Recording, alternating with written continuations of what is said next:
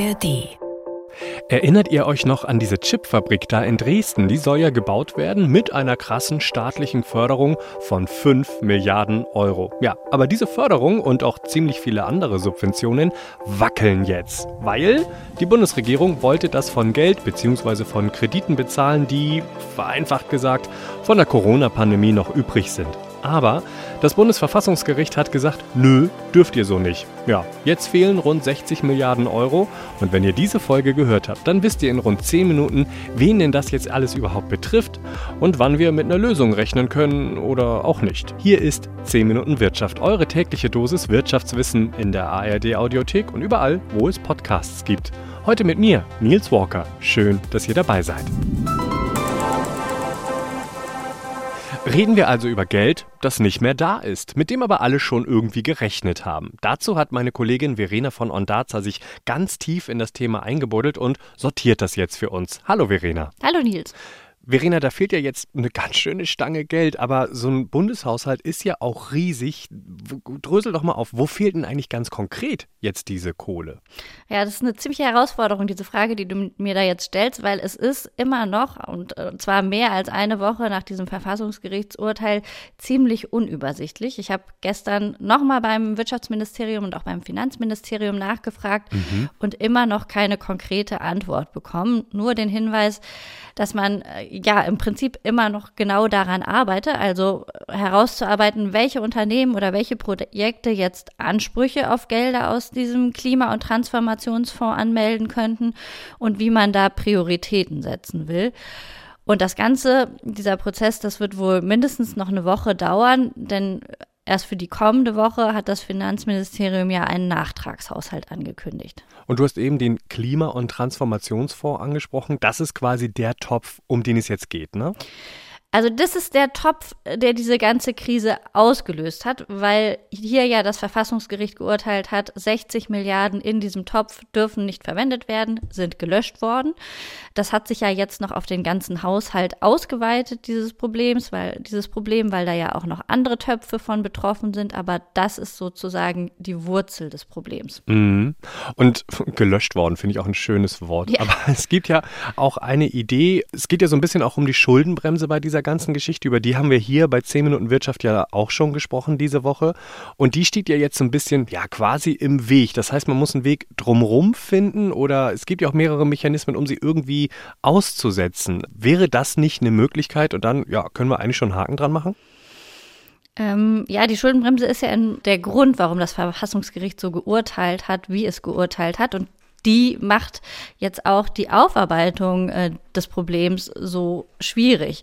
Und das, was Lindner da gestern angekündigt hat, das ist ja erstmal nur ein Nachtragshaushalt für das Jahr 2023. Also das heißt, für dieses Jahr sollen die Ausgaben rechtssicher gemacht werden, so hat er das genannt. Und er hat sich da auch ganz konkret auf die Strom- und auf die Gaspreisbremsen bezogen. Und das heißt, überhaupt noch nicht, dass für den Haushalt 2024 mehr Geld. Also nächstes Jahr? Ja, also für das, was ja diese Woche abgestimmt werden sollte, war ja der Haushalt für das kommende Jahr. Also wie viel Geld hat der Staat zur Verfügung? Und dazu ist überhaupt noch nichts entschieden. Und dazu kommt, also wenn man jetzt nochmal auf diesen Klima- und Transformationsfonds guckt, wo die Gelder ja rausgelöscht wurden, dann betrifft das eben sehr, sehr viele Unternehmen, die mit Geldern aus diesem Topf gerechnet haben. Und zwar vielfach über den Zeitraum von mehreren Jahren, weil der Wirtschaftsplan, den der Klima- und Transformationsfonds hat, der ging über fünf Jahre. Okay, also dann kommen wir doch jetzt mal wirklich ganz konkret dazu. Um welche Projekte und welche Firmen ging es denn da? Wer sitzt denn da jetzt und denkt sich, ja, keine Ahnung, ob ich jetzt die Kohle kriege oder nicht? Mhm. Also das sind eine ganze Menge. Man kann das so, also eine Gruppe kann man zusammenfassen als Unternehmen und Projekte, die so unter der Überschrift Wasserstoffhochlauf stehen. Das sind also zum Beispiel große Elektrolyseure, wie sie gerade in Lingen oder in Rostock entstehen sollen. Oder das betrifft Stahlhersteller, die ihre Produktion auf grünen Wasserstoff umstellen wollen. Mhm. ArcelorMittal in Bremen zum Beispiel. Und vielfach sind diese Unternehmen schon in Vorleistung gegangen. Also die haben selbst schon investiert, teilweise mehrere Millionen. Und haben damit gerechnet, dass sie ja das Geld zum Teil wiederkriegen. Ne? Und das wissen sie jetzt einfach nicht. Genau, haben damit gerechnet, dass sie das Geld zum Teil wiederkriegen. Hast du noch andere Beispiele? Ja, also eine andere große Gruppe ist so der Bereich Mikroelektronik oder Batteriezellen. Da haben wir zum Beispiel Northvolt, das Unternehmen, das wollte ja in Heide oder will in Heide eine große Batteriezellenfabrik bauen. Und Zählte dazu auch diese Chipfabrik in Dresden? Ähm, ja. die, oh, gehört. Die freuen sich ja jetzt auch. Äh, die äh, Dresden, Magdeburg war ja, glaube ich, auch dabei. Auch da ist es noch nicht klar, wie rechtsverbindlich da die Zusagen sind, die da bis jetzt von der Bundesregierung gekommen sind. Das ist natürlich auch international dann gesehen ein Desaster für uns, ne? wenn man denkt, man will in Deutschland investieren und jetzt kriegt man Zusagen und jetzt wackeln aber diese Zusagen. Ja. Und im Moment ist es ja so, dass jetzt die Ministerien überlegen, okay, wer kriegt jetzt was, wer kriegt nichts. Wovon hängt denn das dann ab, wohl wie die entscheiden werden, wer weiter Geld bekommt und wer nicht? Na, also du hast ja eben schon das, ja, den internationalen Ruf von Deutschland als Standort angesprochen. Und das ist jetzt im Prinzip auch ein Faktor, der das mitbestimmt. Deutschland möchte natürlich als verlässlicher Partner der Industrie dastehen und muss jetzt also gucken, wo haben wir Zusagen gemacht, die so verbindlich sind, äh, dass wir sie einhalten müssen. Mhm. Also es ist ein bisschen so wie bei einem Insolvenzverfahren, da wird ja auch geguckt, wer hat zuerst Anspruch auf das Geld. Und das heißt, Jetzt wird gerade geschaut, wer hat schon einen verbindlichen Förderbescheid bekommen. Und, wer ähm, hat nur so eine Art, ja, leichte mündliche Zusage bekommen?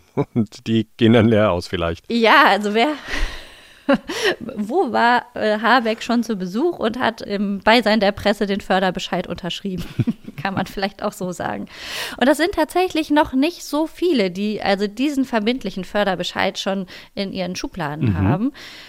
Also wenn du guckst beim Beispiel Wasserstoff und grüner Stahl, dann reden wir über insgesamt 45 Projekte und nur sechs davon oh. haben schon so einen schriftlichen Förderbescheid bekommen. Ja.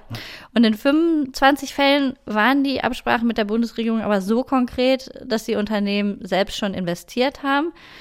Und da ist dann jetzt eben die große Frage, wie kriegen wir das hin, mit dem weniger an Geld diese Zusagen einzuhalten? Oh, die werden ja richtig beleidigt. Ne? Also ich als Unternehmen wäre beleidigt, wenn ich mit der Bundesregierung so konkret mich schon auseinandergesetzt habe, dass ich sage, okay, ich fange schon mal an und jetzt auf einmal heißt es, ja, aber wir haben dir ja nichts schriftlich gegeben, Edgy Badgy. Boah, Verena? Also ich glaube, ich wäre nicht nur richtig beleidigt, ich könnte mir auch vorstellen zu klagen und das wird auch, glaube ich, das Spannende sein, was wir jetzt im Nachgang noch beobachten können. Also was ist rechtsverbindlich und wo, also wo drohen vielleicht auch dann Schadenersatzzahlungen? Hm, aber der dickste Posten, Verena, wenn ich das jetzt richtig verstanden habe, aus dem Klima- und Transformationsfonds, der sollte ja eigentlich bei Menschen wie dir und mir ankommen, also Verbraucherinnen mhm. und Verbraucher, nämlich über Förderprogramme für Gebäudesanierung und da hatte ja der Wirtschaftsminister Habeck immer wieder gesagt, nein, das ist sicher, das ist sicher, das ist sicher.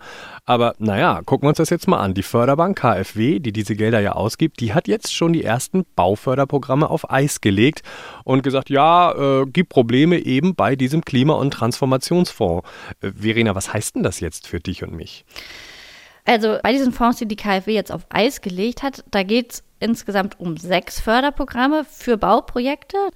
Und ich habe dann natürlich nachgefragt, was heißt denn das jetzt für die anderen, auch viel wichtigeren Förderprogramme, auf die die Leute ja teilweise auch warten. Und da hat mir ein Sprecher der KfW gesagt, dass sie das nicht sagen können mhm. und auch nicht selbst beeinflussen können, weil das eben Entscheidung der Ministerien ist. Und die sind ja bekanntlich noch nicht so weit, dass sie wissen, wie sie im nächsten Jahr Geld ausgeben. Hm, Verena, meine allerletzte Frage. Du hast so vieles angesprochen, wo jetzt aber auch immer unsicher ist, ja, was wird denn daraus? Das müssen die jetzt entscheiden. Wann entscheiden die denn das? Kann man das absehen? Also richtig absehen kann man es ehrlicherweise nicht. Du hast, wir haben ja nächste Woche den Termin für diesen Nachtragshaushalt, aber das ist ja, wie gesagt, nur für das Jahr 2023, also für dieses Jahr. Und was den kommenden Haushalt, also den für das nächste Jahr angeht und auch die Frage, wird es überhaupt noch einen Klima- und Transformationsfonds geben? Das ist noch ziemlich offen. Wenn man da nachfragt bei der Bundesregierung, dann heißt es immer nur, wir arbeiten daran und wir müssen jetzt versuchen, das rechtssicher aufzustellen und äh, wir werden dafür noch ein bisschen Zeit brauchen. Es ist nicht ganz unwahrscheinlich, dass das dieses Jahr gar nicht mehr klappt. Es bleibt also wahnsinnig viel Unsicherheit in dem ganzen Thema. Vielen Dank, Verena, dass du dich da eingearbeitet hast. Gerne. Kann man nicht einfach sagen, das Bundesverfassungsgericht hat dieses Urteil gesprochen, die sind jetzt schuld an diesem ganzen Problem? Nee, kann man nicht, weil die haben ehrlich gesagt einfach nur ihren Job gemacht. Und dieser Job heißt, sie schauen auch der Bundesregierung auf die Finger. Wir halten euch auf dem Laufenden, wie es jetzt weitergeht bei der ganzen Geschichte, hier bei 10 Minuten Wirtschaft, eurer täglichen Dosis Wirtschaft in der ARD Audiothek und überall, wo es Podcasts gibt. Abonniert uns einfach, dann verpasst ihr keine einzige Folge mehr. Mein Name ist Nils Walker und wenn ihr eine Mail schreiben wollt mit Anregungen, Fragen, Kritik, dann macht das doch einfach an wirtschaft.ndr.de. Das war's für heute, macht's gut, tschüss.